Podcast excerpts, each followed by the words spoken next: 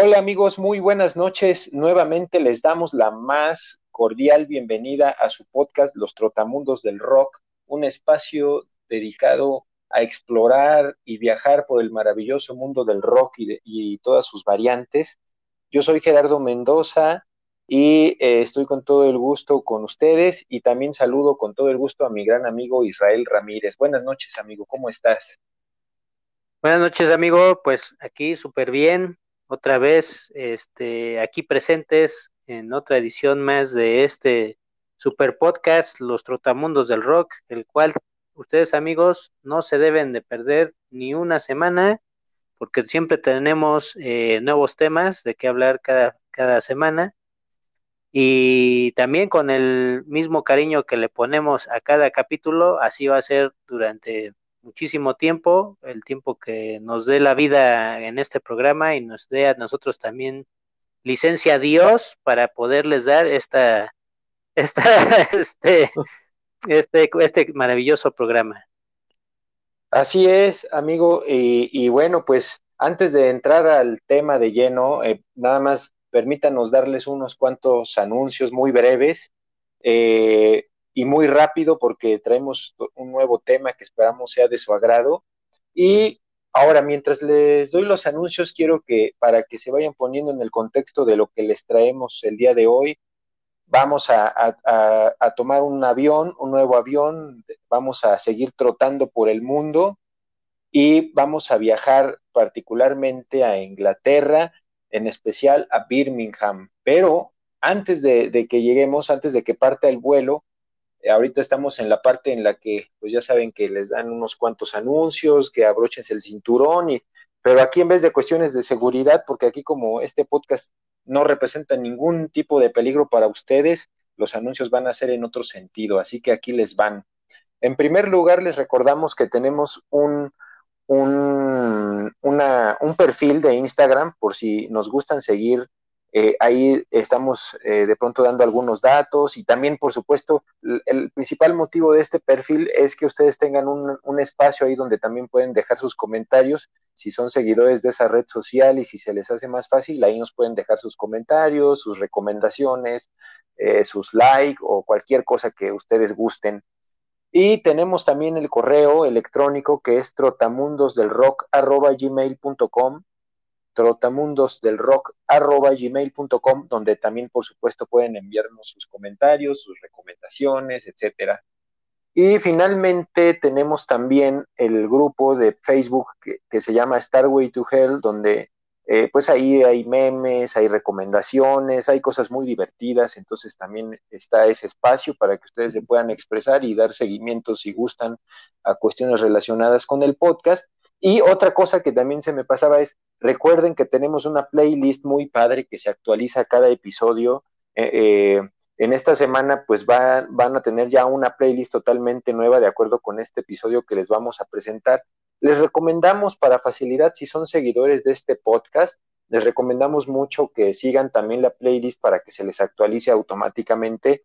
Y también les recordamos que en los episodios pasados ya estamos casi terminando de poner playlist en todos los episodios anteriores. Ya nos faltan creo que uno o dos más o menos.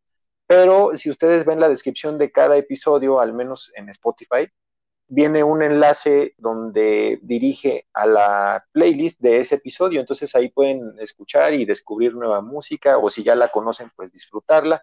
Y finalmente, pues también les agradecemos de corazón que nos escuchen y que siempre estén al tanto de lo que estamos publicando. Ya estamos en nuestro episodio número 11 y pues como dice nuestro gran amigo, pues eh, hasta donde tenga que, que llegar este programa, pues ahí estaremos con todo el gusto del mundo.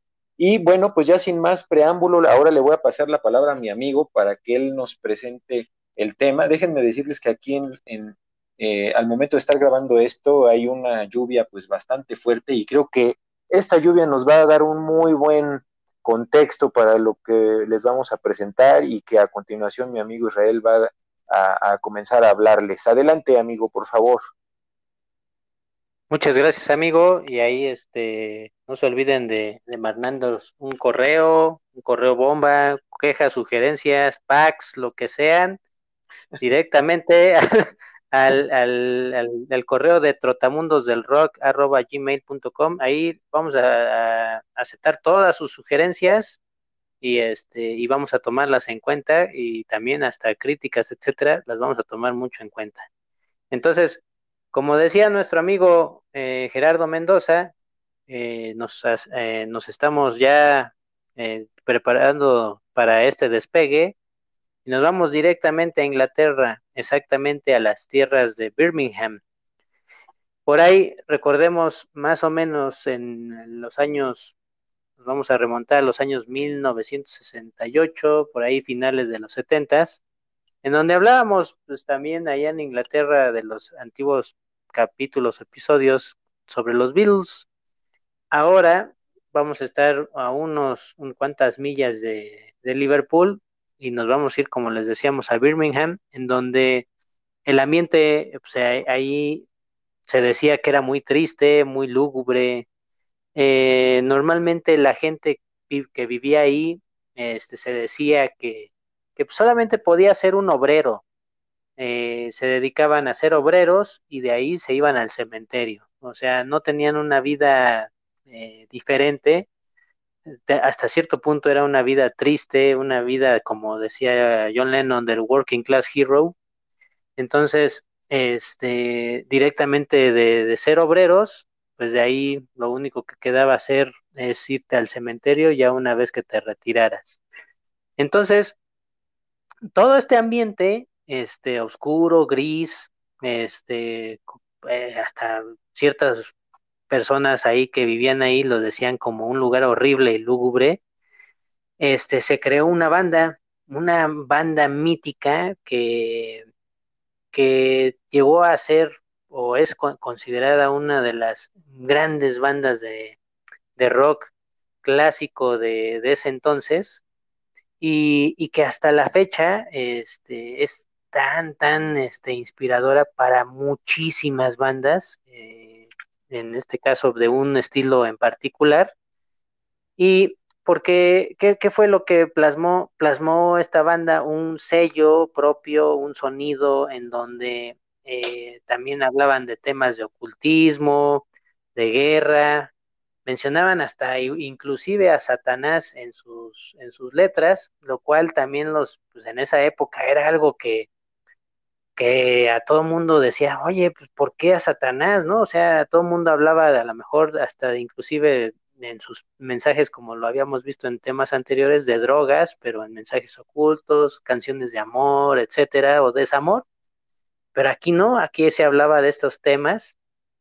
Y seguramente han escuchado hablar de un nombre llamado Black Sabbath. Black Sabbath es eh, considerada una de las bandas o padres del heavy metal o, de, o del metal. Aquí, este es el primer este, programa de, pues queremos hacer cuatro, tenemos la idea de cuatro partes, en donde vamos a tocar cuatro bandas clásicas, de las cuales eh, son inspiradas, o más bien eh, todas estas bandas surgieron o nacieron con un estilo distinto a lo que se venía planteando. Y esto a su vez ramificó eh, en los 70s, 80s, 90s y en la actualidad al metal. Eh, ahí vamos a ver que se ramificó con Judas Priest, con Iron Maiden, después se fue a Death, este, a Cannibal Corpse, o nos, nos vamos a algo más extremo, nos vamos al progresivo, etcétera. Entonces, estas cuatro bandas eh, creemos eh, y se consideran por expertos que fueron las, iniciativas para poder llegar a todos estos estilos que ahora escuchamos y que gracias a estas bandas podemos escuchar distintos estilos de metal extremo, metal, heavy metal, eh, rock rock, rock metal, etcétera. Y el primer programa, pues lo vamos a enfocar a esta banda, Black Sabbath. Esta Black Sabbath, como saben, la alineación original fue conformada por Ozzy Osbourne en las vocales, Tony Iommi o Tony Iommi, como muchos lo conocen, en la guitarra, Jason Butler en el bajo y Bill Ward en la batería. Eh, ellos como tal han sido una banda que han vendido más de 75 millones de, discos a nivel mundial a lo largo de la historia. Entonces, eh, esto, es, esto es algo, algo impactante en, una banda, ¿no? De, este, de este calibre. Pero nos vamos a remontar no a 1968, donde estábamos empezando a hablar, sino vámonos cuatro años atrás, en donde este, todo inició, ¿no?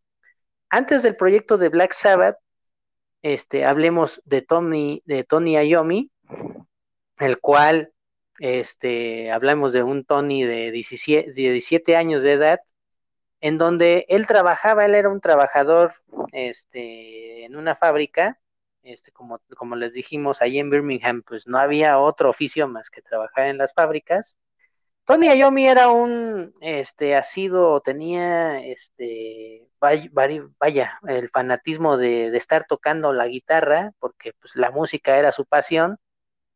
Este, él, tenía muchas influencias, pues, de blues, de bandas como Cream, como John Mayall, como ah, inclusive de Beatles, ¿no? Que este, también había ciertas partes que, a él le apasionaba a Tony Iommi pero eh, en, en este, como decíamos y, decíamos en una parte de, en un capítulo este, anterior, la casualidad y la vida te, te tiene preparado algo, cuando te tiene preparado algo, algo especial, este, aunque te quites, este, te va a tocar, ¿no? Entonces, cuando eres algo, alguien para alguien especial en la vida y que vas a hacer algo grande, la vida te tiene algo, ¿no? En este caso fue una tragedia.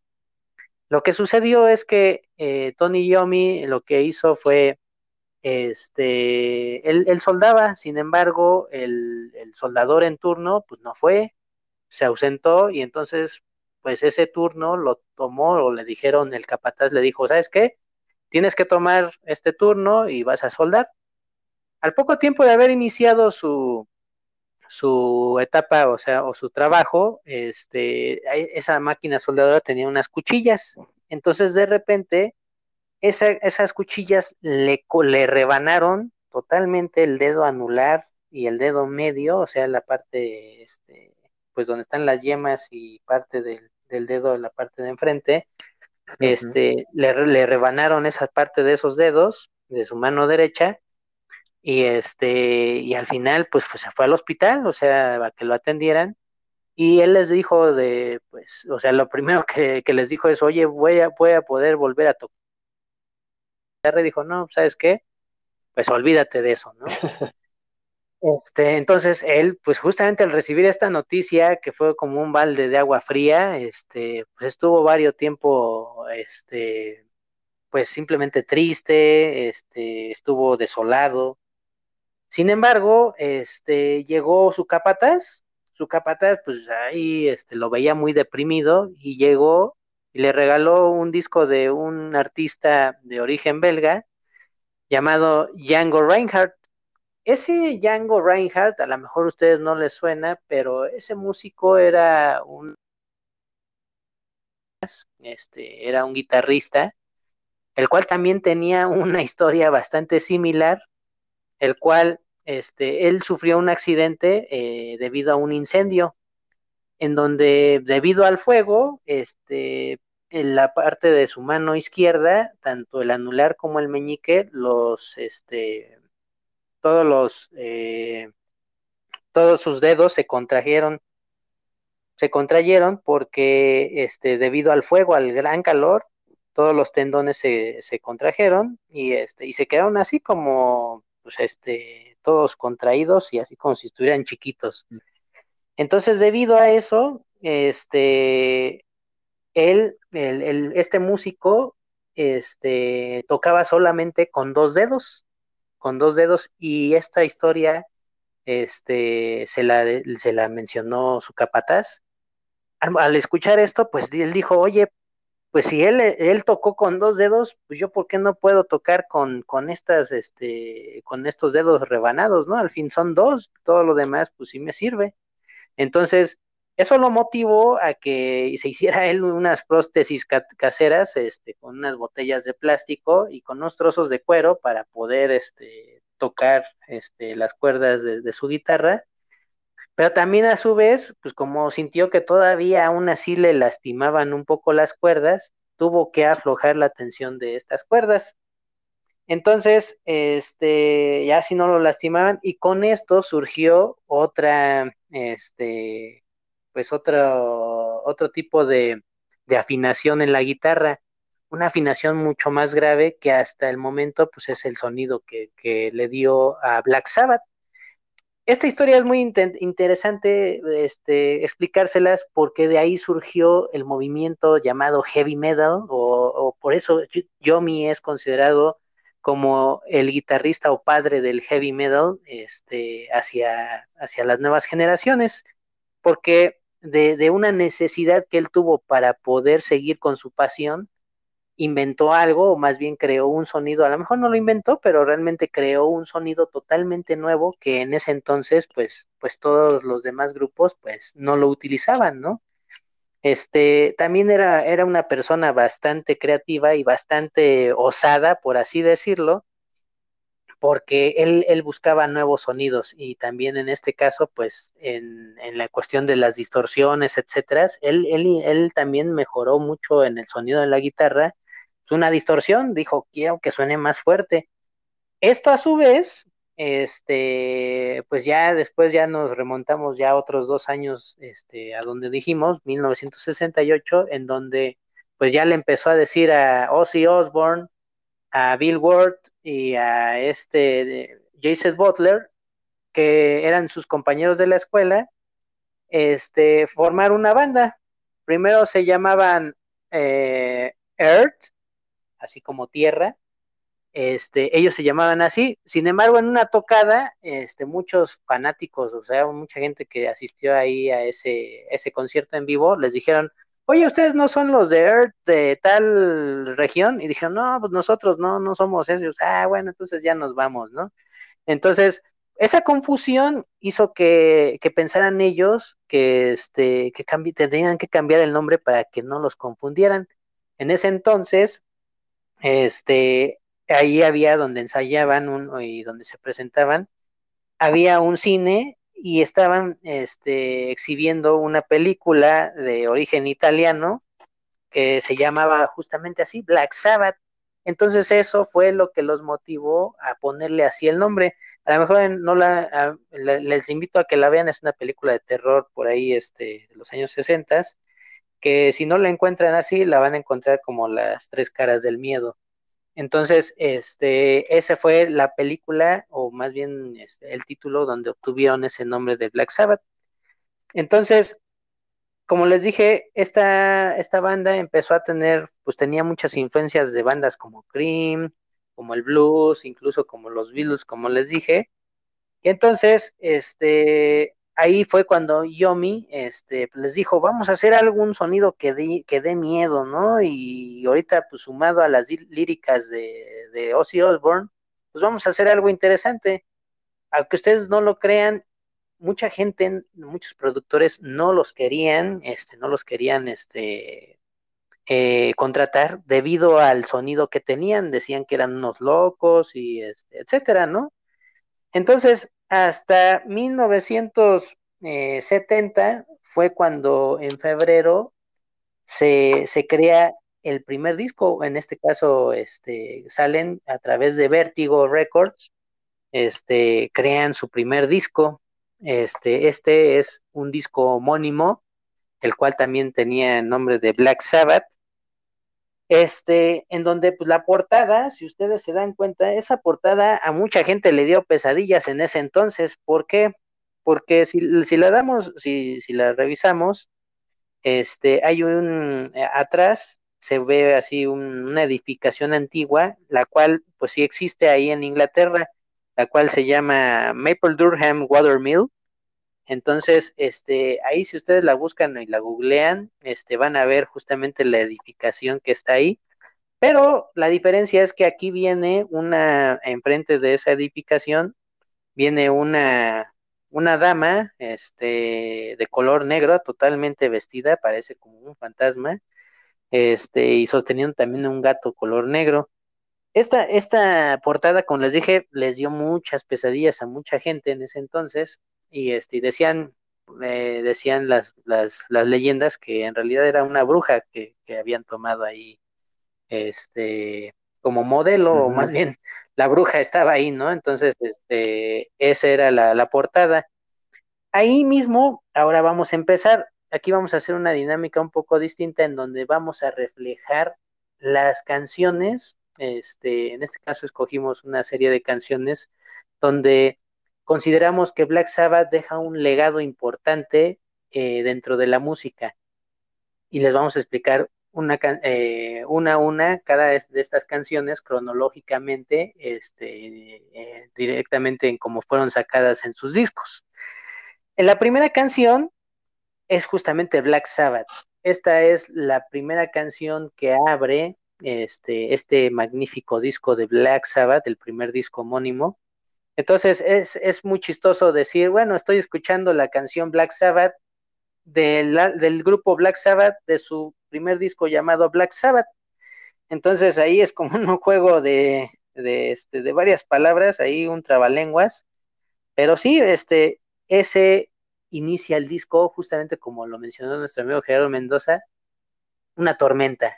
Una tormenta, te imaginas un lugar oscuro y con campanadas al fondo, como muy lúgubres, este, por así decirlo, este, como si estuviera una iglesia de, un cementerio ahí cerca, y empieza justamente eso, ese ambiente tan tétrico y oscuro dentro de, lo que te va a esperar en ese disco, ¿no? Y lo que realmente Black Sabbath decía que era lo que quería representar y lo que quería exponer hacia, hacia el radio escucha. Algo a destacar de esta composición es el tritono que, manejan justamente en esa, en esa composición, la cual, pues en ese entonces, pues solamente este, estaban, eh, el tritono, como bien saben, pues solamente se relacionaba en la música pagana, en la música de brujas, este, en donde siempre buscaban como la invocación del diablo, se decían, ¿no? Eso este, este tono de el tritono, pues vaya la redundancia, este, se considera que, o se le llamaba el diablo sin música, este, tocan eh, eh, una, este, una de las inspiraciones, pues justamente que hoy usa el, el metal. Entonces, en la letra, justamente también se habla de, de Satanás, la cual pues era un elemento ahí que, que, los asociaran como satanistas.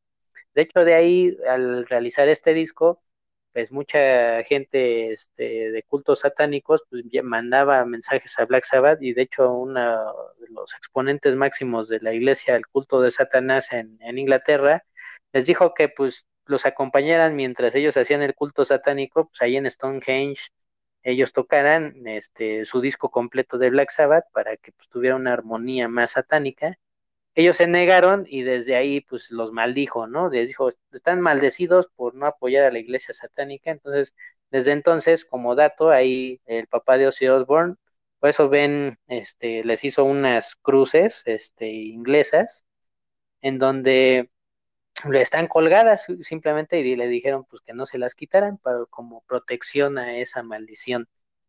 Entonces, este, esa, esa letra se inspira, eh, o lo que dice Jason Butler, es de que un día le ayudó a Ozzy Osbourne a pintar su cuarto, este, lo pintaron justamente de negra todas las paredes y pusieron así de, pues, ahora sí como de chiste, de burla, pusieron cruces, muchas cruces al revés dentro del cuarto de Ozzy Osbourne. Y Ozzy Osbourne ese día le regaló un libro.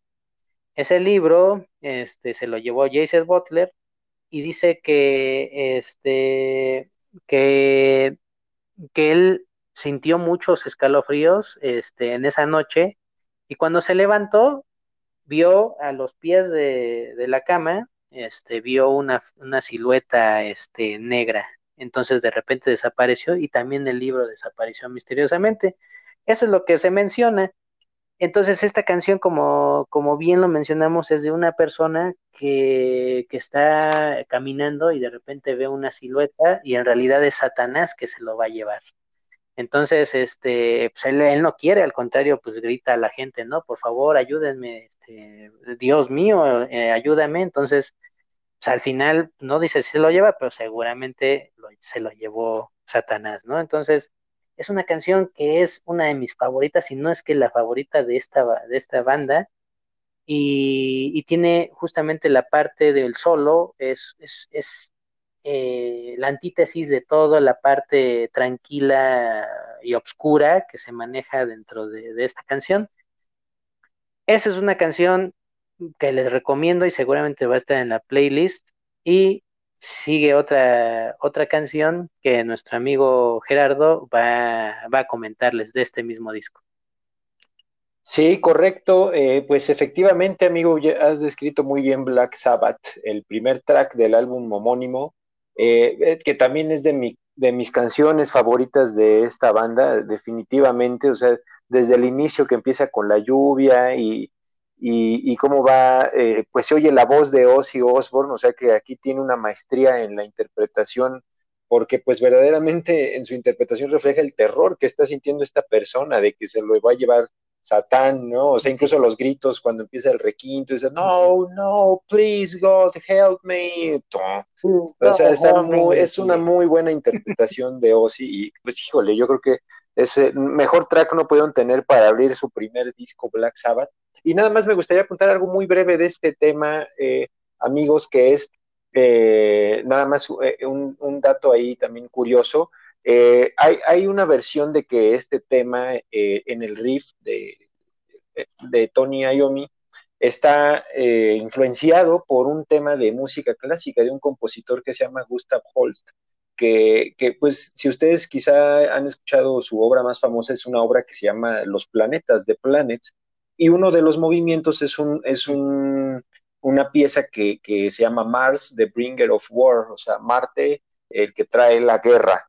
Y eh, pues eh, se cuenta que, el riff está un poco influenciado por esto, pero vean, amigos, como aunque a veces digan, no, la música clásica es muy distinta del metal, etcétera, sí hay cierta conexión en, en, en, ciertas bandas, en ciertas influencias hay, muchos músicos que tienen eh, influencias también en la música clásica y eso es algo que todavía desde mi punto de vista hace más especial esta canción. Y, bueno, pues la portada también a mí me gusta mucho, o sea, si ustedes ven una foto, como dice nuestro amigo Israel, del, de este lugar donde de la portada, pero así lo que les va a salir en Google, pues, va a ser una cosa, me imagino, súper soleada, o sea, pueden buscar fotos y van a ver que es un lugar muy bonito y todo, pero para esta foto, pues le da un toque súper fantástico ahí la, la, la, mujer, la figura en negro que está y, se vuelve algo tétrico y, y en ese ambiente, digamos, ya que estamos de lo tétrico, también entra esta canción de la que les voy a hablar brevemente, que es otro tema que viene en ese, en ese mismo álbum. Y es un tema que se llama NIV, así vienen tres letras, N-I-B. Ahora, esta canción pues siguiendo un poco con, la, con lo que estaban transmitiendo en cuanto a letras y, la, y las ideas y la música que quería dar Black Sabbath, pues también tiene una orientación en la letra pues hacia cosas que tienen que ver con el diablo, con, todas estas cuestiones esotéricas. Sin embargo, aquí pues es un giro un poco más ligero, o sea, esta, esta canción NIV eh, habla de, pues, o sea, es como si le estuviera hablando la, a través de Lucifer, la letra, y pues este que él se enamora de una mujer, o sea, se enamora y, y, y pues él eh, empieza a decirle a, esta mujer que, que, pues, que lo siga, que, que, el amor que siente por ella es real. Eh, entonces, pues vemos como una faceta ahí buena onda, podríamos decirlo, de, de Lucifer, porque pues él se enamora eh, y, y, pues le está diciendo a, a, esta chica que pues dame la mano, sígueme, no te arrepentirás, eh, y cosas por el estilo. Y al final, pues termina diciendo, en la letra, My name is Lucifer, please take my hand. O sea, es una, es una canción como un poco más eh, orientada a una parte quizá, eh, como les decía, buena onda o un poco más ligera en, términos de, de Lucifer y de Satán y el diablo y todo esto, pero, pero que también musicalmente es, es una canción que a mí me gusta mucho. O sea, eh, si ustedes la, la escuchan, em, pues tiene eh, un buen arreglo musical. O sea, eh, es una canción que se puede pues, disfrutar de, principio a fin y, y, que si la escuchan con tranquilidad, pues pueden detectar bien cómo está el arreglo de cada uno de los instrumentos. Y el título de esta canción, justamente porque pues causa cierta, eh, pues cierta duda, ¿no? Como qué significa esto de NIV o qué quieren decir. Pues bueno, resulta que aquí se interpretó este NIV mucha, durante muchos años como que significaba Nativity in Black, o sea, Navidad en negro. Y después de algunos años, pues resulta que Geezer Butler, que, que es eh, quien compuso la letra de esta canción, pues finalmente dijo, bueno, en realidad, eh, pues no, no, o sea, como que lo dejaron, digamos, en un tiempo así que, que se pensara eso, porque pues está bueno el concepto, ¿no? Nativity in Black, pues, o sea, se oye muy bueno, pero finalmente, eh, creo justamente Giselle Butler, o creo que Tony Iommi, alguien, alguien de la banda, pues ya después de muchos años dijo, bueno, en realidad, pues el título pues no tenía nada que ver, o sea, eh, Salió porque en ese entonces Bill Ward, el, por cierto, un saludo a nuestro amigo Donovan, Bill, Bill Ward, el, Bill Ward, el baterista, pues eh, en ese entonces se cuenta que tenía una barba así como tipo medio puntiaguda, como medio de pico, y pues entonces pues decían que era una barba tipo eh, NIV, pero ¿por qué NIV es como le llaman en inglés a la puntita de, de una pluma? O sea, ustedes si ven como la punta de una, de una pluma, de un lapicero, pues es como totalmente puntiagudo. Entonces, pues se cuenta que Bill Ward tenía la, la, barba de esa forma y pues de ahí salió el título. Y pues ya para darle como más misticismo, pues dijeron, pues vamos a ponerle un punto entre cada letra y pues vean cómo sí funcionó, porque pues todos los fans especulaban que quería decir Nativity in Black o algo medio satánico, eh, en fin, pero pues realmente era pues algo muy, muy trivial, pero pues que, era sin duda parte de lo que, del concepto que traía Black Sabbath en este, en este álbum. Y, pues bueno, como decía nuestro amigo Israel, pues vamos a irles hablando de algunos tracks de, la discografía eh, y esto lo vamos a traducir pues en la playlist que les vamos a presentar eh, de este episodio. Entonces vamos a pasar ahora al, al, siguiente disco de Black Sabbath que es eh, pues Paranoid, o sea, es uno de los discos más famosos de la banda, si no es que el más, no, no, no sabría en cuanto al número de ventas, y ahí igual más adelante quizá nuestro amigo Israel nos, nos pueda corroborar esto, pero yo siento que es de los más, más famosos de, la banda porque tiene muchos tracks que fueron eh, pues emblemáticos en la historia del, del grupo. Y, y que además este, este disco eh, estamos aún en el año de 1970, es decir, salió unos meses después del primer álbum, que es eh, justamente Black Sabbath, eh, y esto fue porque pues mucho de este material ya lo tenían, pues si no al 100% ya tenían un gran avance en cuanto a composición, en cuanto a nuevas canciones, que, que pues ya las tenían ahí como quien dice en el tintero y pues se sentaron para grabar otro álbum, no tardaron mucho en en sacarlo porque pues justamente parte de la idea de la disquera y de la banda pues era aprovechar el éxito que ya habían dejado sembrado con su primer álbum. Entonces pues como que se agarraron un poco de vamos a, aprovechar este momentum como quien dice y pues les eh, benefició muchísimo y más porque es un gran, gran disco. O sea, yo creo que en lo personal es de mis discos favoritos del metal clásico porque Ahora sí que en el sentido de los programas que hicimos de no adelantaría ni una canción, este es uno también de esos discos desde mi punto de vista, eh, que, eh, o sea, es canción tras canción que uno va escuchando, uno va disfrutando de los arreglos, eh, o sea, es una maravilla, yo les puedo decir que es una maravilla de disco y que se los recomiendo mucho a título personal.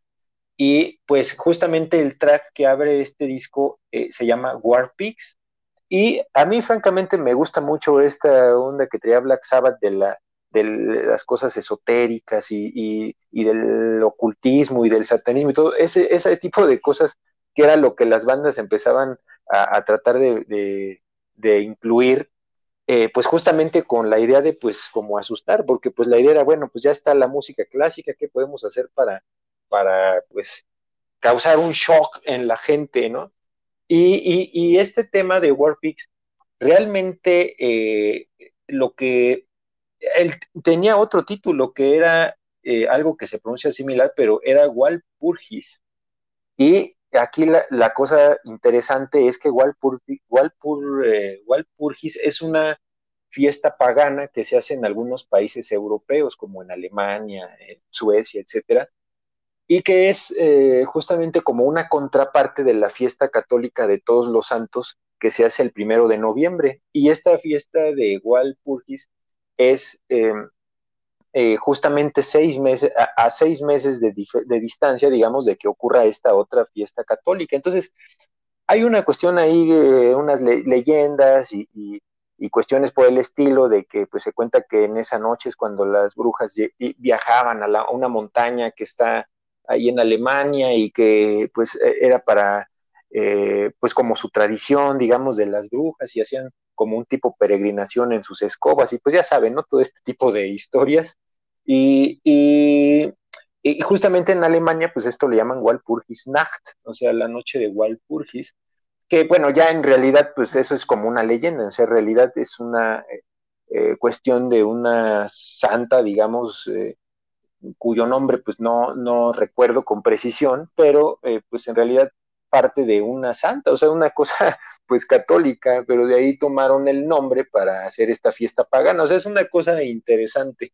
Y bueno, pues Warpix realmente también ya tenía la letra, lo que cuenta Geezer Butler es que ya tenía la letra pues trabajada y, se llamaba así igual Purgis, pero pues que en la disquera, pues como ya sabemos, las disqueras también tienen mucho poder de, de decisión, pues no estuvieron de acuerdo, dijeron, no, no, no, no, no, vamos a ponerle otro título porque pues eso ya está como muy inclinado a que es algo pagano, algo satánico, entonces pues no queremos espantar al, a la gente y, y pues total que, que, pues le cambiaron por Warpix.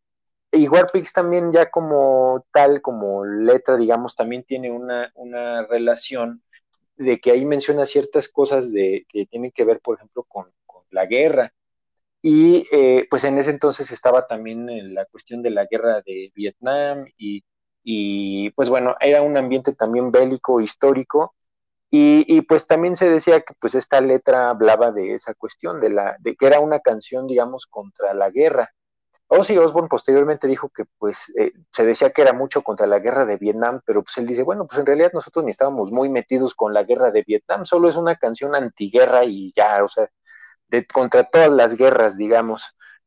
Pero, pero pues em, es una canción que vale mucho la pena escuchar. Tiene un arreglo que comienza muy lento. O ustedes escuchan la canción, empieza con muy lento, con un acompañamiento ahí de la guitarra de Tony Iommi y del bajo de Geezer Butler.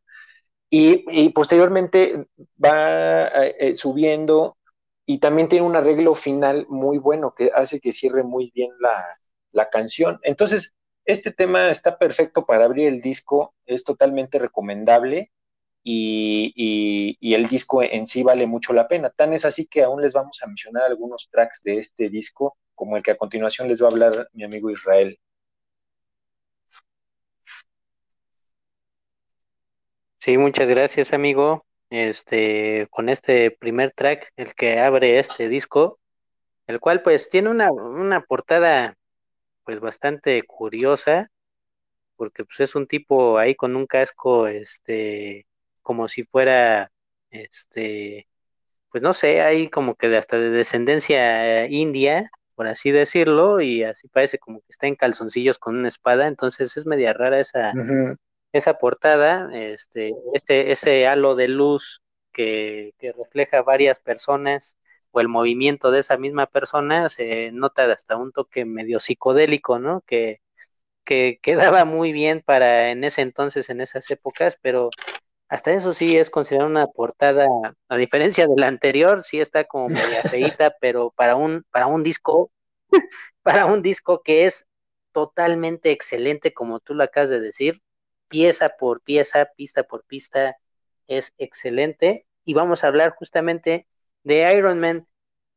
antes de esto, pues Paranoid, como bien lo mencionamos, ahí tenemos la cifra que es 5 millones de copias en todo el mundo. Esto es lo que vendió este disco, este, y es considerado un, la pieza o el disco más exitoso de la banda. Este, en este caso, este, Iron Man es una pieza así completa, de pieza a cabeza, en donde empieza de una manera muy, muy, muy sencilla y hasta podríamos decirlo un poco básica, en donde empieza el bombo a tocar de Bill Ward y después de ahí ese mm, como un mugido de guitarra que, que hace Tony Ayomi con el efecto de la guitarra y más aparte eso mezclado con un, un efecto de voz que, que, usó ahí este Ozzy Osbourne diciendo Iron Man, Iron Man, ¿no? Pero medio cortado como si fuera un androide. Eso, ese tipo de ambientación hace que esa canción sea muy, muy especial. Y después de ahí sigue la inmortal, el, el, el riff tan inmortal que todo mundo conoce. Ese, ese, ese, ese, ese riff, este, esa es la historia. Eh, la letra habla principalmente de un hombre que viajó de, pues ahora sí que al futuro, en donde se encuentra con el apocalipsis, a lo mejor quién sabe qué ha de haber visto, pero dijo, no, manches, este, esto está infernal, ¿no? Viajó al futuro y encontró el, apocalipsis. Al regresar, así vamos a hablar como tipo historia de volver al futuro de Marty McFly y el Doc. Entonces, de ahí, este, lo que hace es, este tipo regresa otra vez al pasado y trata de advertirles, este, él trata de advertirles eh, pues de todo ese futuro apocalíptico que se encontró, pero sin embargo, este, por el cierto magnetismo que había, etcétera, en esa historia medio viajada, se transforma como en acero, se convierte en acero y pues, se queda mudo. Sin embargo, pues trata de comunicarse con la gente este, a través de señales, etcétera, pero al momento de que les descifra todo el mensaje, eh, la gente se burla, ¿no? Entonces dice, ah, está loco este cuate, ¿no? Pero de repente, pues eso mismo hace que, se enoje de, oye, pues eh, qué tontos, ¿no? O sea, no saben que es inminente el fin si no hacen esto. Entonces los voy a prevenir, pero la gente pues estaba de oídos sordos. Entonces, esto causó su ira. ¿Y qué creen? Pues que él mismo causó el apocalipsis. Entonces, este, este, esta advertencia, realmente él, él había causado esa, ese futuro que, que había visto. Entonces, es una canción eh, mítica que también la utilizaron mucho para, para este soundtrack de, de Iron Man, de las películas de, Iron Man, que ya también hasta se utilizó ahí como un estandarte para este superhéroe, que en realidad no tiene nada que ver con, con, con este superhéroe, sin embargo, pues queda muy bien, ¿no? Porque el título de, de, la, de la canción, pues también como que se identifica mucho con este superhéroe pero no tiene nada que ver, entonces, pero sin embargo, ver o escuchar en una, pues hasta eso, en una, en una película popular, este, esta canción, pues te alegra, ¿no? Realmente. Entonces, esta es una de las canciones que, que tienen que ver ahí con el soundtrack de Iron Man. Pero, este, y también si, si ven ahí a Tony Stark, este, tiene también hasta sus playeras de, de Black Sabbath, como que hace la identificación este, de, que él es el Iron Man, ¿no? Entonces, eh, esta es una de las canciones míticas, incluida también en, el, en este disco de Paranoid, es el track número 4 de este disco, y pues ahí nos vamos a encontrar con Electric Funeral, Hand of Doom, Rat Salad, Panel Planet Caravan, el mismo Paranoid, Pirates with Woods y Warpix, este que nos mencionó Gerardo, y ahorita vamos a abordar otro tema de este mítico álbum. Así es, ahora eh, en, línea con y, seguir, digamos, estacionados un poco en este gran álbum, les voy a hablar a continuación de dos temas más que vienen en, este disco. Muy brevemente para ya pasar al siguiente álbum de la banda eh, con otro tema, pero eh, como mencionaba nuestro amigo Israel, uno de los temas que vienen en este álbum es justamente Paranoid, el tema que le da título al, álbum. Este tema, si ustedes lo escuchan, pues es, es un tema pues bastante corto en relación con la duración promedio de los temas de Black Sabbath. Y aquí pues la historia un poco es que eh, pues tenían, eh, según cuenta la banda, pues tenían ahí tres minutos que pues, les hacía falta llenar en el álbum, ¿no? Para llegar al, tiempo que, que, querían que durara. Entonces, pues eh, se sentaron y en una tarde hicieron justamente Paranoid. Eh, de hecho, esta fue de las últimas canciones que hicieron para el disco, pero les gustó tanto a ellos y a la producción que pues vieron que tenía como potencial para ser incluso sencillo, porque eh, Black Sabbath realmente no había sacado sencillos como por ejemplo, pues la mayoría de bandas así lo hace, pues tiene, saca sus, sus sencillos con un lado A y un lado B, como lo hemos platicado de los Beatles y bueno, en general cualquier banda de la época.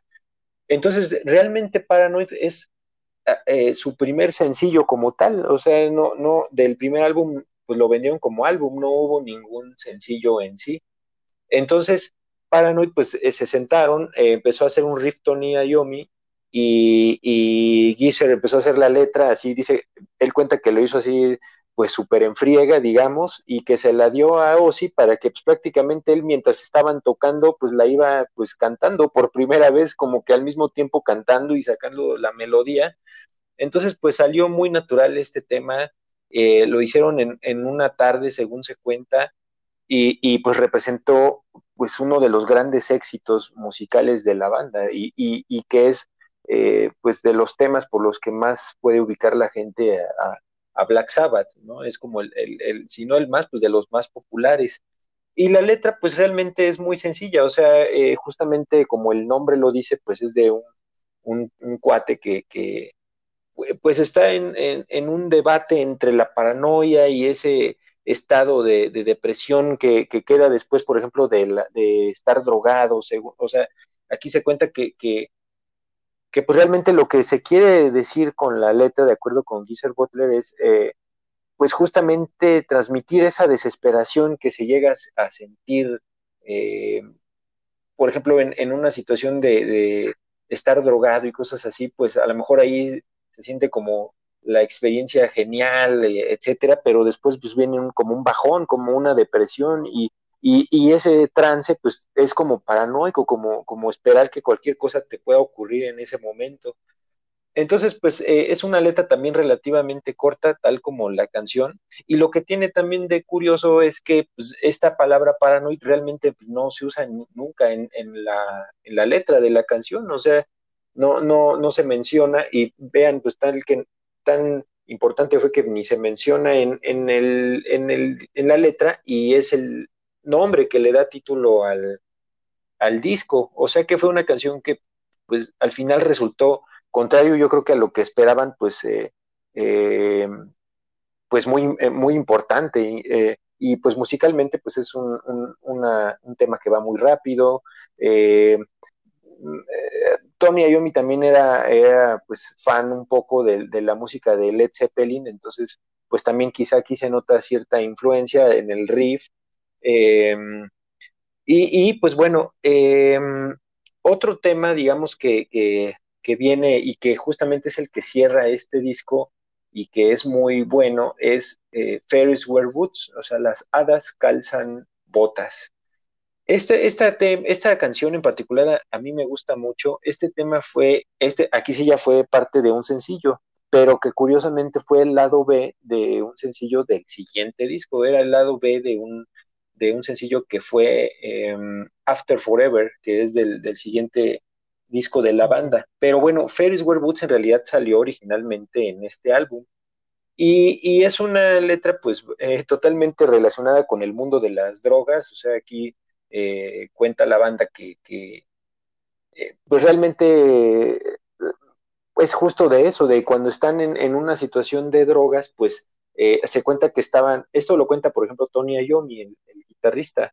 Cuenta que pues Ozzy y, y, pues estaban como en un pasón así de estos épicos con la marihuana y que pues empezaban a decir que estaban viendo hadas, o sea que veían hadas en, el ambiente y que traían botas y, y, pues bueno, esto lo, lo, reflejaron en la canción porque hay una parte donde dice que, que el, el, tipo, digamos, está acostado, ve por la ventana y dice, no puedo creer lo que estoy viendo, son nada si se están peleando con un enano. O sea, la letra pues realmente es, es muy viajada también, como justamente salida de un buen viaje.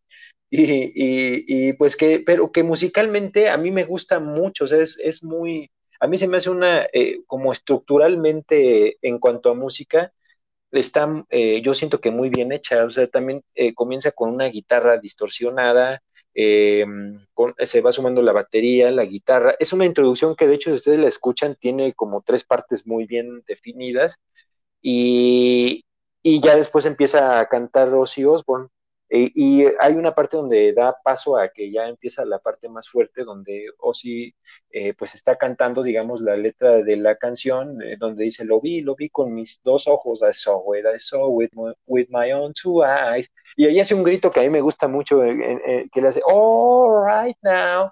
Y ahí empieza una parte fuerte de la, de la canción. Entonces, vale mucho la pena escuchar esta canción, amigos, todo el disco de Paranoid.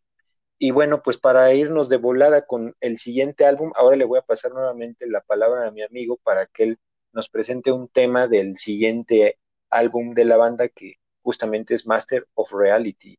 Adelante, amigo, por favor. Sí, muchas gracias, amigo. Y antes de finalizar o de cerrar, darle carpetazo a Paranoid, pues sí, efectivamente este este pasón que se dieron y crearon esta magnífica melodía. También había otra teoría que después ya Yomi descartó este tiempo futuro, en donde decían, eh, según se decía que esta canción se había inspirado en una golpiza que le dieron unos skinheads a, a Yomi, que de hecho después de ahí, este, pues eh, apareció con el ojo morado, este, ahí en un programa que también lo mencionamos en un episodio anterior, que era justamente el de los Rolling Stones Rock and Roll Circus, en donde Yomi tocó eh, en su momento con este con Jethro Tull. Entonces, este ahí fue donde apareció con el ojo morado, entonces se decía que estaba inspirado justamente en esta en esta letra o en este momento. Sin embargo, Yomi después lo desmintió y justamente la versión oficial que se tiene, pues es justamente la que menciona este amigo, y muy buena observación y muy buena tu, tu análisis sobre este disco, que es mítico como, como lo venimos diciendo. Y después de ahí entramos a lo que es el Masters of Reality, que fue hecho un año después, o sea, salió un año después, el tercer disco de Black Sabbath, en donde este, aquí en Masters of Reality, que es otro discazo este, impresionante, ahí encontramos una canción llamada Children of the Grape. Children of the Grape este, es una canción eh, el cual eh, dentro del Masters of Reality vendió dos millones de copias, considerado un disco de platino.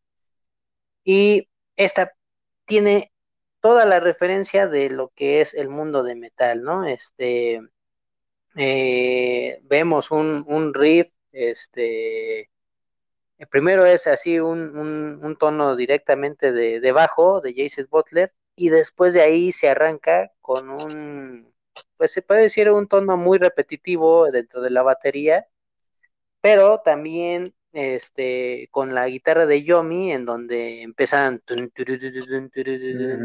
entonces ese tipo de, de melodías pues es toda la base total del metal que utilizaron pues bandas este, de, metal en un futuro. De hecho, inclusive, este, ahí también retomando un tema del Nativity in Black, de esa teoría de que se llamaban así, hay dos discos que les recomiendo mucho en donde este, se llaman así, justamente Nativity in Black, que es el tributo a Black Sabbath, donde tocan Megadeth, este, eh, Slayer, eh, bandas así de, de, metal, tocan estos covers de Black Sabbath, y así se llaman justamente Nativity in Black. Y en uno de los volúmenes, son dos volúmenes, en uno de ellos tocan esta, justamente esta canción Children of the Grave, la toca Rob Zombie, en donde también este, tiene todo, todo el matiz de Rob Zombie de, esta canción, tiene todo este estilo. Y este, aquí lo que destaco mucho de esta canción de Children of the Grave es la calidad vocal de Ozzy, este, como que se escucha la voz como si estuviera llegando de ultratumba. Y hay dos, hay, pues cabe destacar de esta canción dos líneas en donde les quiero compartir, que es Revolution in their minds, the children to march against the world in which they which have to live. Entonces, este tipo de, melodías, cuando esta es la, la, estrofa inicial de cuando empieza a cantar, que es Revolution in their minds, the children to march. Entonces, ese tipo de, de melodías queda muchísimo, este, se ve como, se siente como que Ozzy Osbourne viniera de Ultratumba.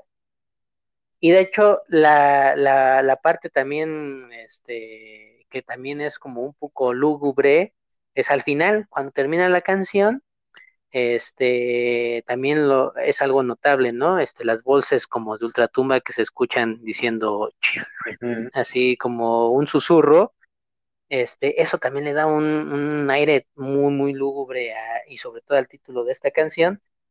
Este, Master, eh, Masters of Reality, como sabemos, este, tenía otras piezas también muy importantes este, dentro de la discografía de, de, Black Sabbath. Entre ellas, este, pues ahí vemos, por ejemplo, mmm, Vemos, por ejemplo, lo que es este Children of the, of the Grave, que es, es, una de las, de las piezas que ahorita, que ahorita tocamos. Y también no recuerdo muy bien ahí, por ejemplo, este Masters of Reality tenía otras, otras melodías este, muy, muy, muy buenas de Black Sabbath, como es Sweet Leaf, por ejemplo, After Forever y también, por ejemplo, venía Orchid, que era una canción o la primera canción este, eh, pues, instrumental, por así decirlo, pero también tenía un corte este, acústico. Entonces también viene ahí Into the Void, Lord of This World, que es, muy buena, entonces ahí les recomiendo muchísimo ese disco. Ahora pasemos al, al siguiente álbum, que es este el volumen 4, que nuestro amigo ahí nos va a dar reseña de otra canción emblemática de Black Sabbath. Así es, amigo, muchas gracias. Y efectivamente, pues ya estamos en el álbum número 4, en el cuarto, justamente el volumen 4 de Black Sabbath, donde ustedes pueden ver que en la portada justamente, pues así dice Black Sabbath, volumen 4, y trae una foto ahí pues bastante chistosa, yo, yo lo veo así, de Ozzy Osbourne con, las manos levantadas.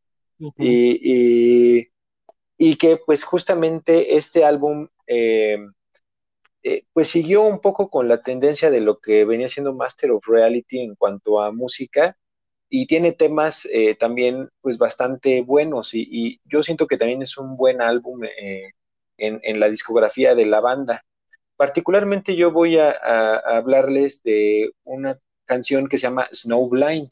¿Y por qué esta canción? Para empezar, porque es una de las que más me gustan de este disco, y, pero también porque esta canción refleja muy bien el ambiente que vivía la banda en ese entonces. Para este disco, pues se fueron, agarraron un avión y se fueron a Los Ángeles, nada menos que a Bel Air, donde rentaron una casa ahí para grabar el disco. Y pues aquí estaban, ah, fueron como un poco en, fases en cuanto a las drogas y ya en esta etapa de su carrera estaban muy metidos en la cocaína. Entonces ahí se narran historias pues muy locas, así como, como de lo que pasaba mientras grababan e, ese disco. Y pues es que, eh, o sea, la cocaína estaba ahí por todos lados, o sea, estaba en, las bocinas, en los amplificadores, o sea, no, no, podía faltar, digamos, en las sesiones ahí la cocaína. Y, tan es así que, que, pues hasta en alguna entrevista Ozzy dijo, bueno, pues yo, yo no sabía de dónde diablo salía tanta cocaína, o sea, ni siquiera ya sabían de dónde salía, o sea, como que por arte de magia ahí aparecía, ¿no? como si alguien se las dejara y, ah, caray, miren lo que encontramos, ¿no? Cocaína, pero bueno, e, en sí, pues justamente este tema de Snowblind, pues e, es una referencia totalmente directa a la cocaína.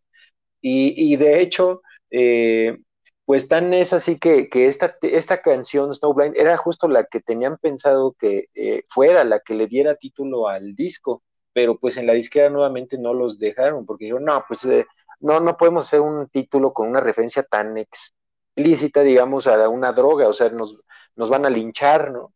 Entonces, pues tuvieron que cambiarlo y quedó como Black Sabbath volumen 4, pero pues realmente el, el, título que tenían pensado para ese disco era Snowblind.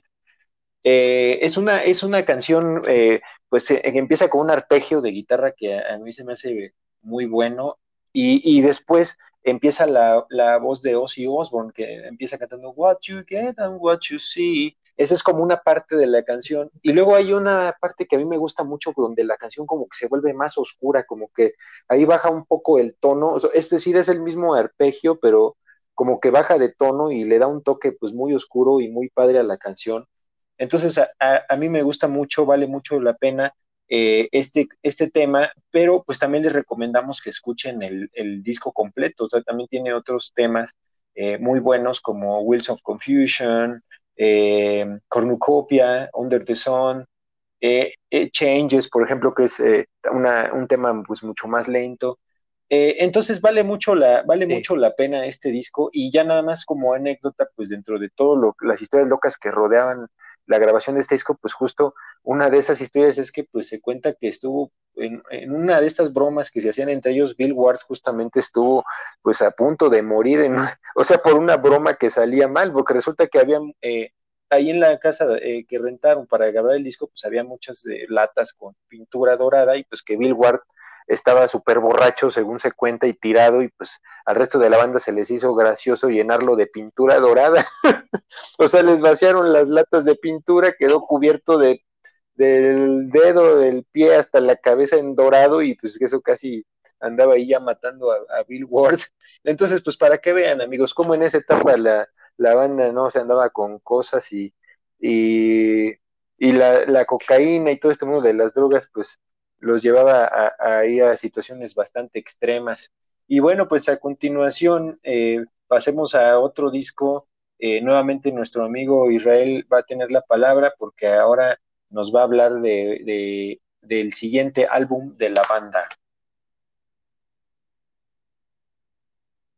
Muy bien, gracias amigo. Y ahí esos, esos cuates empiezan de bromistas y miran, casi matan al Bill Ward. Sí. Entonces, pues pasamos al quinto disco, este, llamado Sabbath Bloody Sabbath, el cual pues también se lanzó en el año de 1973.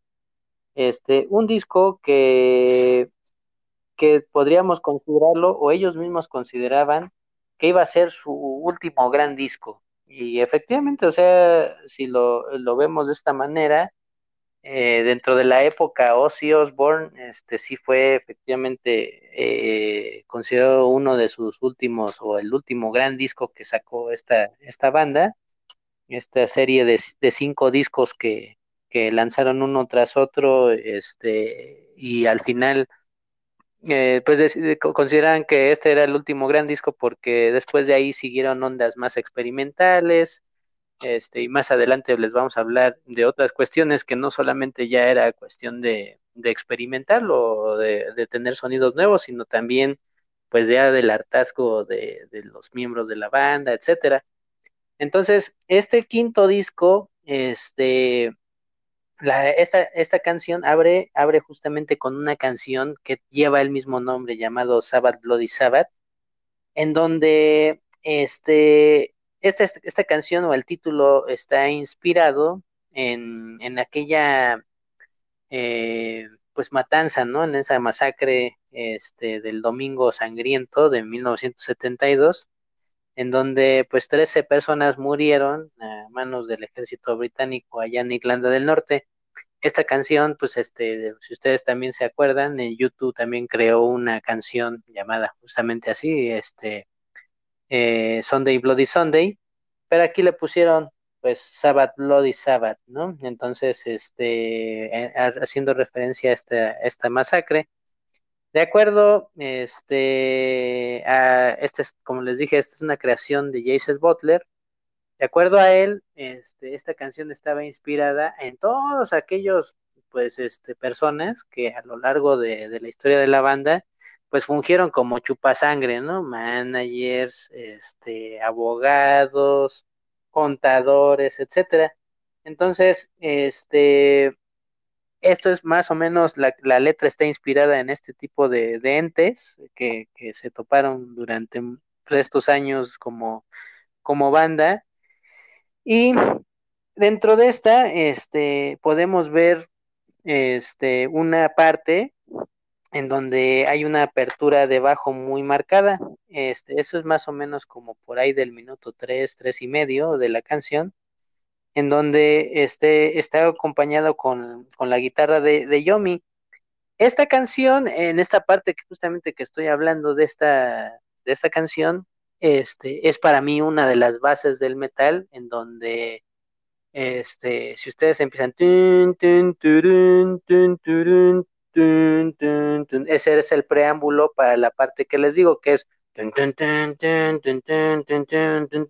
esa parte normalmente la utilizan mucho bandas, por ejemplo, la han utilizado bandas como Sepultura, este, la han utilizado, este, ese, ese tipo de bases la han utilizado hasta, por ejemplo, este, las mismas bandas de, de death metal, en este caso Dead, etcétera, un poco más rápido, pero simplemente estas, estas pausas, por así decirlo, en las canciones rápidas, las utilizan mucho las bandas de metal.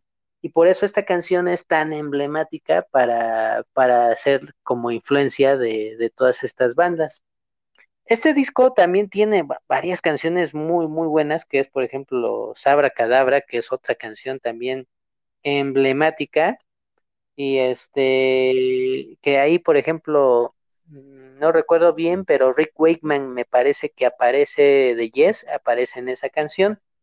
Y Killing Yourself to Live, que también es una canción donde la, la calidad vocal de Ozzy Osbourne se hace notar, sobre todo en, este, en los coros. Y, al final de ese disco viene otra canción que a mí me fascina, que se llama Spiral Architect, que también se la recomiendo muchísimo, que es, es excelente, es, es una canción un poco más experimental a lo que venían haciendo, pero es excelente.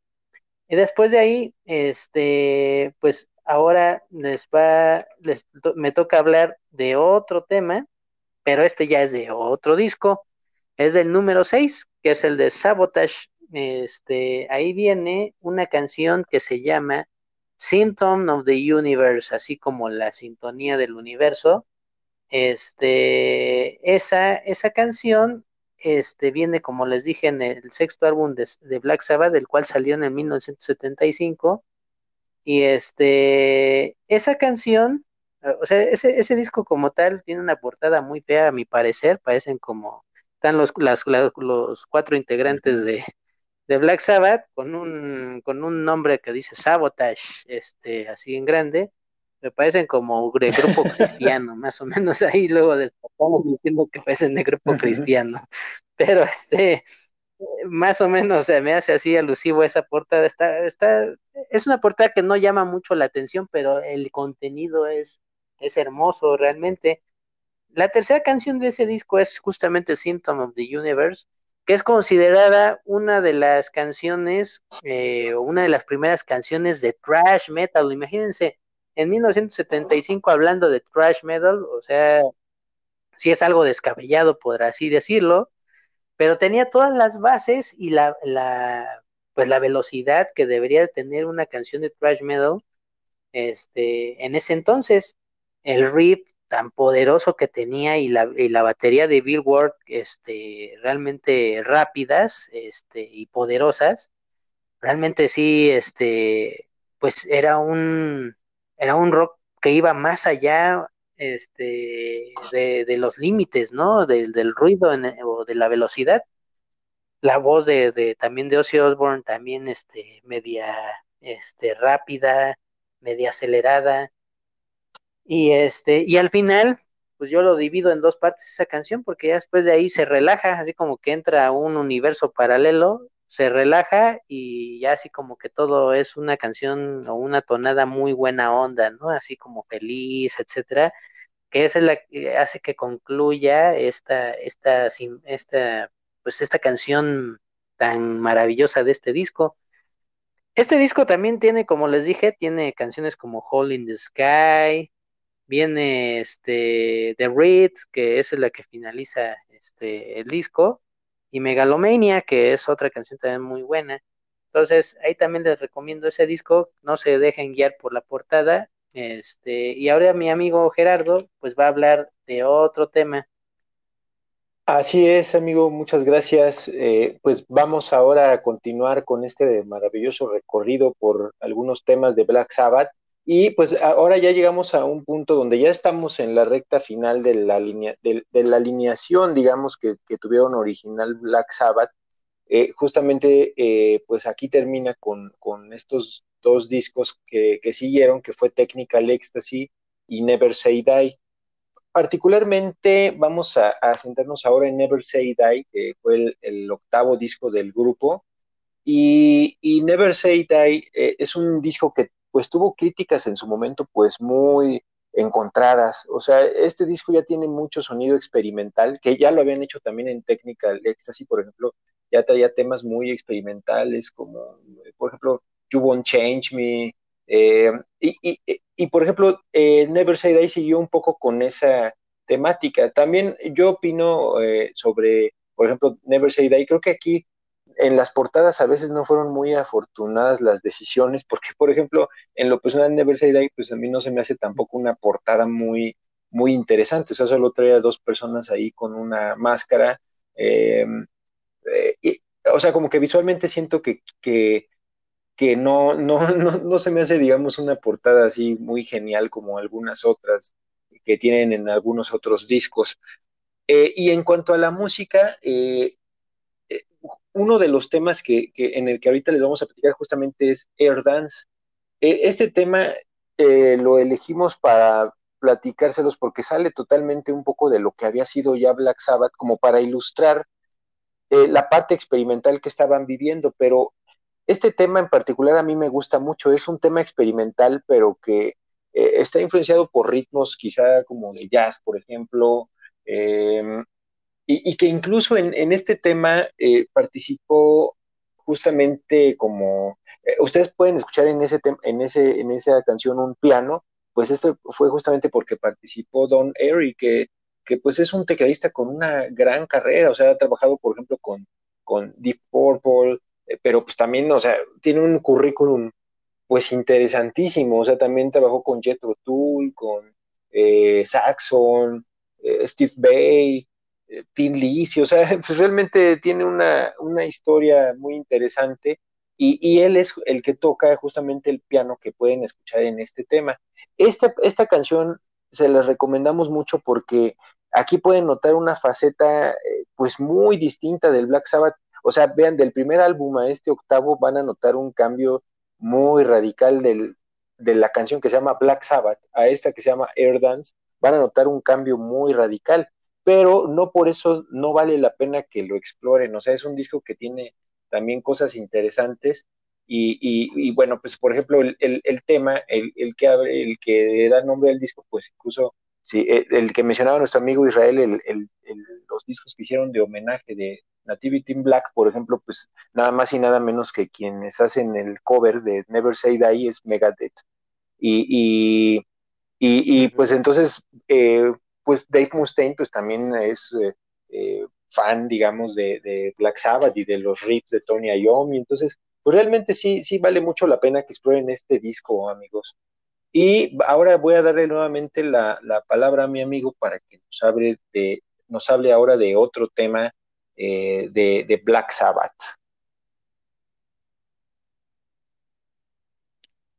Muchas gracias, amigo. Y este, y aquí pues, nos vamos a, ir directamente al noveno disco de Black Sabbath, el cual pues sufrió ahí muchísimo Black Sabbath porque empezó ya debido a, problemas con drogas, este, ya, ya era incontrolable su, su, este, su deseo por las drogas y su, y, pues, su adicción de Ozzy Osbourne. Ozzy Osbourne, como sabemos, pues era el, emblema en el sentido de la voz, aunque a pesar de que tenían a Tony Yomi ahí, este, eh, en la guitarra como un estandarte y a Jason Butler en el bajo y también a Bill Ward. Definitivamente Ozzy Osbourne era la cara, también era la voz, era una pues debido a que a que la voz de Ozzy Osbourne, pues sí, para mí es una voz irrepetible también, así como las de este Ian Gillian, la de Freddie Mercury, la de la de justamente este la de la de Ozzy Osbourne también es una voz este este emblemática, ¿no? O sea, de esas que no se vuelven a repetir. Entonces, este por ahí también, por ejemplo, la de Jimmy Page también es otra voz este eh, impresionante. Entonces, son voces que yo considero que son irrepetibles. Entonces, eh, sustituir a Ozzy Osbourne era totalmente difícil o una decisión totalmente, si tú lo vieras así, descabellada.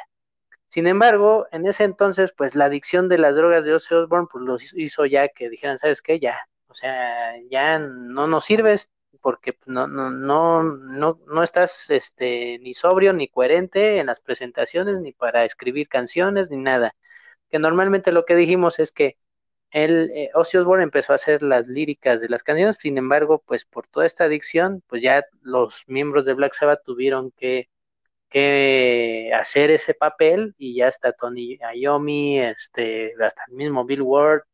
Y ese Butler era el que también escribía ahí mucho de las canciones. Entonces, este, pues ya no, ya Ozzy Osbourne, pues ya normalmente ya no, ya no servían para es, para los propósitos de la banda. Y entonces en una fiesta, este, conoció a un sujeto, este, llamado Ronnie James Dio, Ronnie James Dio este, se conoció a Tommy Yomi y Yomi le dijo, oye, y si, pues, este, pues era fanático de su voz y dijo, oye, pero si, si te dijera que, pues, quisieras participar en un proyecto en donde yo toco la guitarra, etcétera, nunca le dijo que era Black Sabbath, simplemente le dijo, pues, ¿quieres participar en un proyecto? Y él dijo, sí, con todo gusto, este, pues voy a participar, con, cuando me llames yo voy a estar ahí participando contigo y me gustaría. Entonces eso fue y se lo, esa noticia se las dijo directamente a los otros miembros de, Black Sabbath y ellos encantados, ¿eh? ellos dijeron sí, ve tráetelo y este y aquí que haga las pruebas y listo.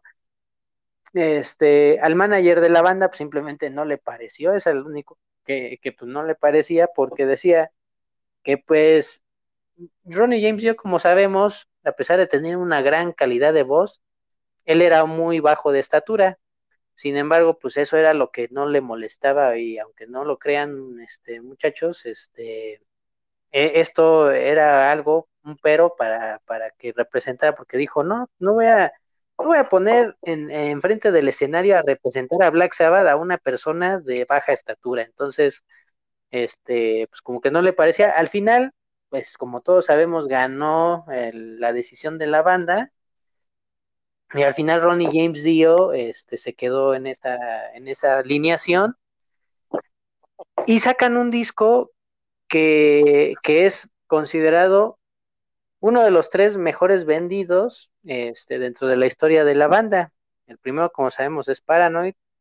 Y también este, a la par, pues está Masters of Reality junto con este, con este Heaven and Hell. Heaven and Hell es podríamos decirlo de esta manera.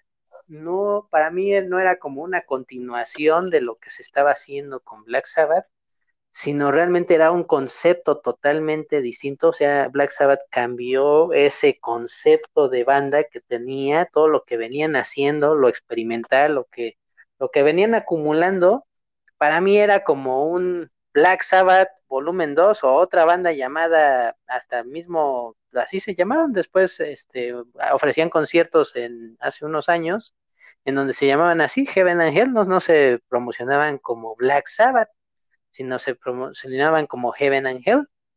Entonces este esta banda como tal pues para mí era este punto y aparte porque era una reinvención de su sonido el cual quedó súper espectacular. Ahí tiene una de las portadas pues más magníficas también, en donde podemos ver a dos ángeles este, que están, bueno, más bien no son dos, son cuatro ángeles me parece, este, donde están fumando tres ángeles. Son tres, son, Ahí, son perdón tres. por el dato, pero son tres, ¿verdad? Ah, pero, muchas gracias, amigo. Son tres ángeles en donde pues están jugando cartas, están ahí relajadas ahí los ángeles, en donde pues también están fumando ahí este, unos cigarrillos. Y esta portada pues es, es muy, muy, muy famosa, este, porque esa portada este, fue ambientada por una pintura que se llama Smoking Angels, de un artista que se llama Lynn Curley.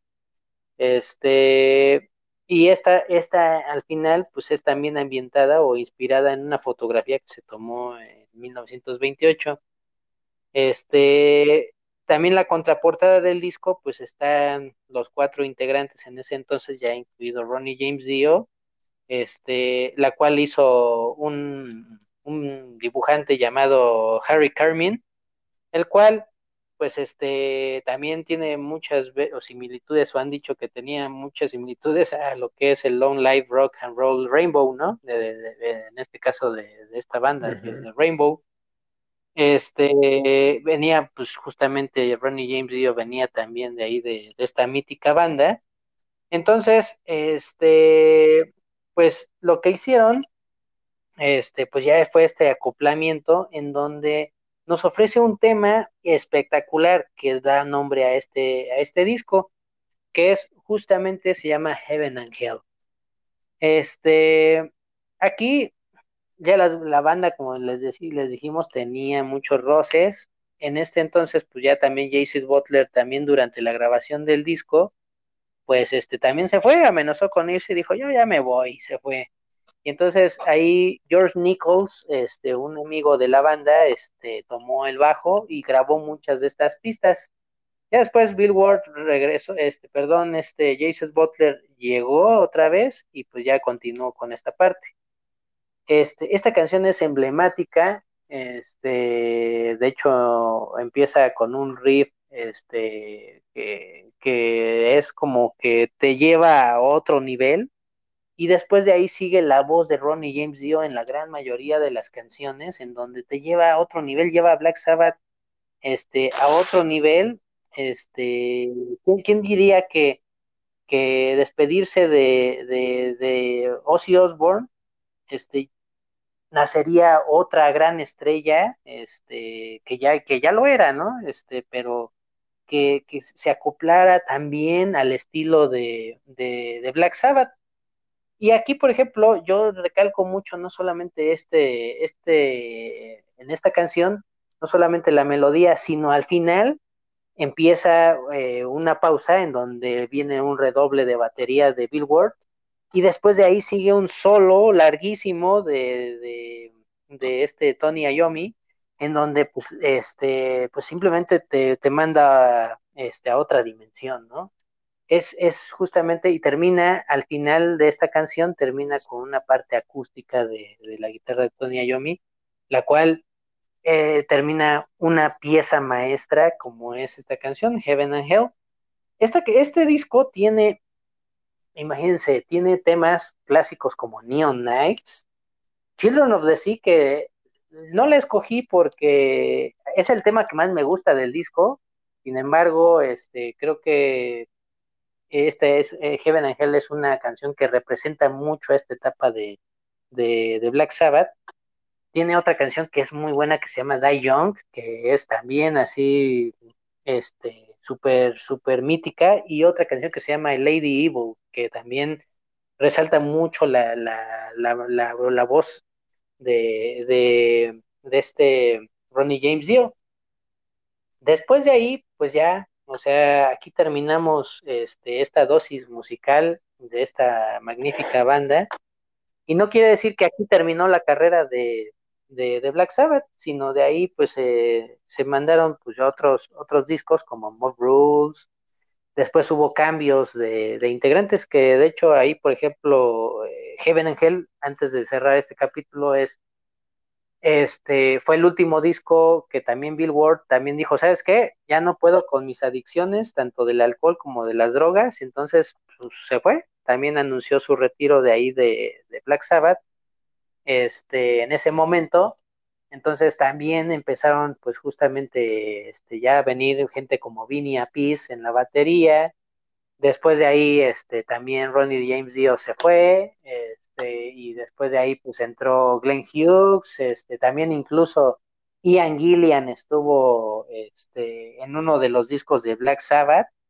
Entonces, este, ahí, o sea, eh, al final el único integrante, se puede decir, que, siempre estuvo ahí al pie del cañón, pues fue Tony Iommi, ¿no? Mm. Que hasta se atrevió a sacar un disco, este, que ahí por ahí del año de 1986, que se llama el Seven Star. Este, ese disco se atrevía a sacarlo, pero fue bien curioso porque nada más ya era Yomi el único que estaba ahí y dijo, bueno, pues yo voy a hacer el disco, pero pues él puso ahí este Black Sabbath, ¿no? El disco de Black Sabbath, featuring Tony Iommi, entonces así, o sea, como diciendo, pues ahí está, ¿no? O sea, este, pues es el que incluye al Black Sabbath, ¿no? Entonces, este, al final pues después de ahí se reunieron, como vimos, o sea, sacaron un mítico álbum en 1998, en donde ya se reunió los cuatro integrantes otra vez originales. Ya después, pues supimos que Bill Ward ya no quiso saber nada, se peleó, ya dijo, ¿saben qué? Yo ya me voy, ya no quiero saber nada de ustedes. Y Black Sabbath dio un par de conciertos aquí en la Ciudad de México, míticos, por ahí ya tuve la fortuna de, de ir a uno de ellos en donde pues presentaban su disco 13 que lanzaron ahí en 2013 y este y también tuve la oportunidad afortunada creo que me considero afortunado de ver de poder haber visto a Ronnie James Dio y a todos los integrantes de Black Sabbath este como Heaven and Hell. Este y eso sí me recuerda mucho me, remontó mucho a, a ya esos años me, me acuerdo, si no, si no mal recuerdo, fue por ahí del 2007, un 30 de abril del 2007, si no mal recuerdo.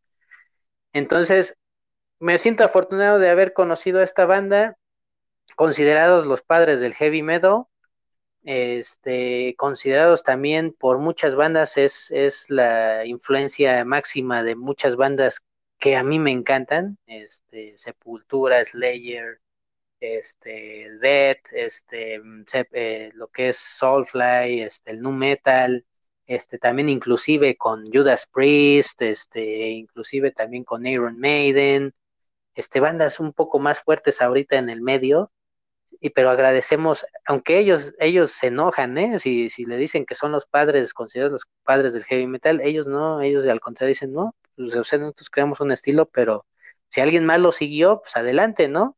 Pero nosotros nos consideramos los padres del metal, pero pues realmente son una banda muy importante en este medio de, del, o el mundo de la música. Y pues sí, esas son hasta mis conclusiones este, sobre este, de esta magnífica banda. Entonces, pues no sé qué más conclusiones pueda tener mi amigo, me gustaría escucharlas. Sí, muchas gracias, amigo. Eh, pues efectivamente, yo a manera de conclusión coincido contigo. Yo creo que Black Sabbath es una banda pues representativa, sin duda, del, del género del metal, del nacimiento del metal. Y sí es verdad lo que mencionas, o sea, ellos, eh, pues si les dicen ustedes se consideran los padres del, del heavy metal, pues realmente ellos mencionan, no, pues realmente no podríamos decirlo porque nuestro estilo no es como tal lo que se conoce ahora como heavy metal. Y, es que hay que recordar que también el contexto original de Black Sabbath, la época en que surge y todo, pues también tenía sus raíces en el blues, en otros ritmos. Entonces, eh, quizá por eso lo ven así, como que no, no se consideran a sí mismos los padres del heavy metal, pero que sin duda sí fueron una influencia enorme para muchas bandas que sí fueron eh, profundizando ya en, cosas más pesadas, más oscuras, etcétera, y que justo pues e, es, es la idea de, de, esta serie de programas que tenemos pensados para ustedes, pues justamente hablarles de, de algunas bandas que ustedes incluso hasta quizá lleguen a decir, ah, caramba, esa banda no, no, no la tenía en concepto de heavy metal, pero pues es justamente por eso, porque es eh, eh, la historia es interesante, cómo se va transformando el género musical, cómo parte de ciertas raíces más clásicas y, y, y, estos, estas bandas son como esa, esa transición. Y, sí, es una banda que vale mucho la, la pena escuchar y explorar su discografía. eh, sin duda que, van a encontrar cosas interesantes. Si, si ustedes son seguidores del metal, pues seguro conocen a, Black Sabbath, pero si no, es una banda que vale mucho la pena explorar. Incluso si, si, si ustedes no, no les gusta tanto quizá el metal, o sea, tienen cosas que, que seguro también les pueden gustar, les pueden llamar la atención. Y, y, bueno, pues sí, ya para terminar también, pues justo esa portada que mencionas del Seven Star, sí tienes toda la razón, o sea, es una cosa muy curiosa en la discografía de, de Black Sabbath, porque pues la portada es más como si fuera un disco, pues no sé, como de Neil Diamond o, o, o, algo así como Johnny Cash, eh, Bruce Springsteen, o sea, o sea, porque viene así nada más justamente Tony y Yomi en, en, la portada, pero pues con su chamarra y está así como, como si fuera en un desierto, algo así, entonces pues sí, es una de esas cosas curiosas que, que hay en, en, la, en, esta vasta discografía de Black Sabbath. Entonces, es una banda que a título personal, pues me gusta mucho, considero que tienen cosas muy, muy rescatables que valen mucho la pena y que pues les recomendamos que escuchen nuestra playlist que les vamos a dejar para que conozcan y exploren un poco la música de Black Sabbath. Eh, por mi parte sería todo, amigo, y, y bueno, pues también amigos, les, les damos las gracias por escucharnos y, estar al tanto de lo que estamos publicando y los esperamos en el siguiente episodio donde les vamos a hablar de otra banda. Los esperamos entonces eh, en la próxima y bueno, pues eh, no sé si tú quieras agregar, algo más, amigo. Por mi parte, pues ya eh, es todo. Muchas gracias y, y pues hasta la próxima.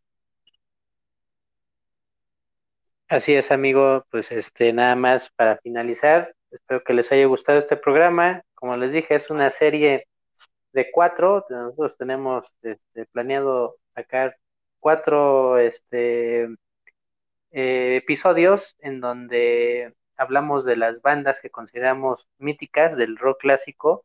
Sin embargo, que tienen mucha, eh, muchas, muchas bandas de hoy en día del metal se influenciaron en estos estilos para poder hacer el, el mismo, ¿no? En este caso, Black Sabbath eh, se me comentó, se me pasó ahí comentarles que pues, se les identifica como el Doom Metal, ¿no? Este, los padres también del Doom Metal, en donde pues, encontramos a bandas como Candlemass, como My Dying Bright, etcétera. Entonces, eh, chequen, chequen ahí, vayan checando más o menos los ritmos y chequen estas bandas y pueden hacer el comparativo para que vean la influencia que tuvo en este caso Black Sabbath sobre estas bandas.